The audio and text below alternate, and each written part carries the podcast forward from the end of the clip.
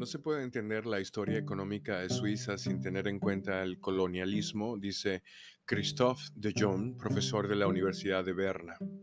Aunque no es fácil establecer el vínculo del crecimiento económico de las empresas suizas con el colonialismo, hay formas de rastrearlo, especialmente en productos agrícolas como el café. Suiza está en el centro del comercio mundial del café. Es el tercer mayor red exportador de café después de la Unión Europea y Estados Unidos y más del 50% del café del mundo se negocia en la Confederación. Suiza alberga a seis de los mayores comerciantes de productos básicos que rara vez tienen contacto con los productores. Muchos de los importadores de café venden cientos de toneladas de café, no se toman el tiempo para conocer a los agricultores ni sus preocupaciones.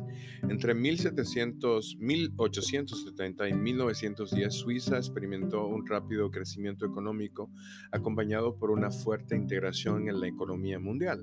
Según una reconstrucción del historiador Thomas David, profesor de la Universidad de Lausana, en 1913 Suiza ocupaba el tercer lugar entre los países industrializados en términos de exportaciones por habitante detrás de Bélgica y Países Bajos, que también eran dos países coloniales. Al mismo tiempo ocupaba el primer lugar en inversión extranjera directa. La evolución de Suiza es similar a la de otros pequeños países europeos industrializados como Dinamarca, Suecia, Países Bajos y Bélgica. El reducido tamaño del mercado interior obligaba a las empresas de estos países a buscar salidas en el extranjero. Este es el caso, por ejemplo, de Nestlé la compañía que hace Nescafé, Nespresso, Dolce Gusto, todo eso.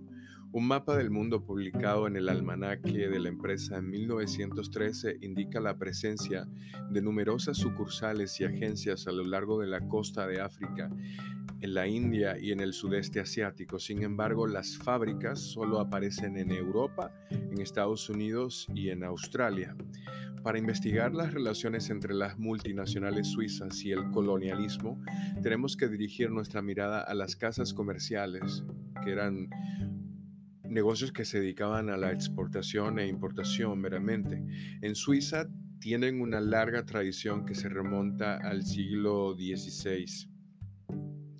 Estas multinacionales comerciales suministraron las materias primas necesarias para desarrollar las actividades de producción de las empresas industriales, por ejemplo, café y cacao. Al mismo tiempo impulsaron la penetración de los productos manufacturados suizos en los países del sur. El colonialismo forzaba en un sistema de esclavitud a los africanos a trabajar en los países colonizados. Era mano de obra barata, eso generaba mucho crecimiento económico y del comercio en sí. Las colonias jugaron un papel importante como proveedoras de esas materias primas y como una salida comercial para muchas de estas empresas suizas. Después de la Segunda Guerra Mundial, muchas multinacionales también se instalaron sus unidades de producción en las antiguas colonias que se habían independizado. El negocio era un poco más rentable sin la colonización, que siempre tenía por intermedio el pago de cuotas e impuestos eh, al propio imperio precisamente Nestlé, la compañía que produce eh, estas marcas y que recientemente también, eh, también compró una marca de café de especialidad llamada Blue Bottle.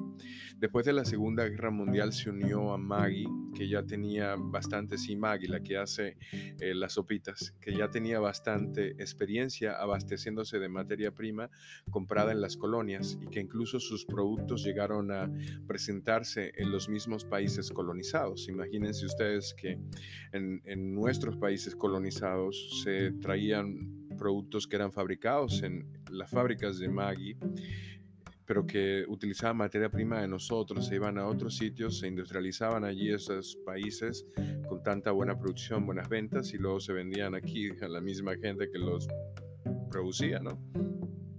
Hay muchos retazos de historias sin concluir que no concuerdan con el imaginario de la era colonial, donde los taínos o los negros eran simplemente incivilizados, obviamente eran material para trabajo, según los colonizadores, pero lo pintaron como gente incivilizada en las historias, ¿no? El sueño de la expansión comercial que se movía dentro de la lógica colonial estaba teñida de ambiciones civilizadoras y actitudes racistas. Basadas en una concepción jerárquica de las relaciones entre los países industrializados y los países del sur del mundo.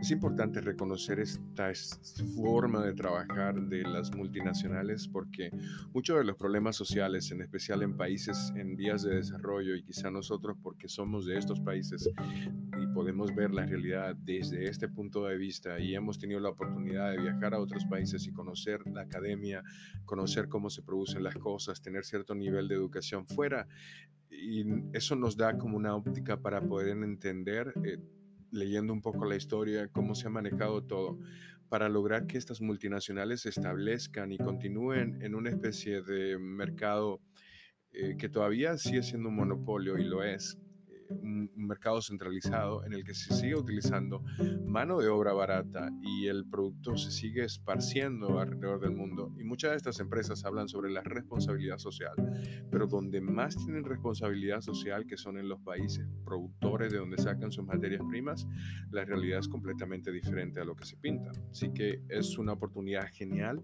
para que nosotros como productores, consumidores, empecemos a darnos cuenta de estos iconos que hemos establecido de multinacionales en nuestros imaginarios también ahora contemporáneos y empecemos a revisar cómo esto ha hecho a lo largo de la historia algún beneficio.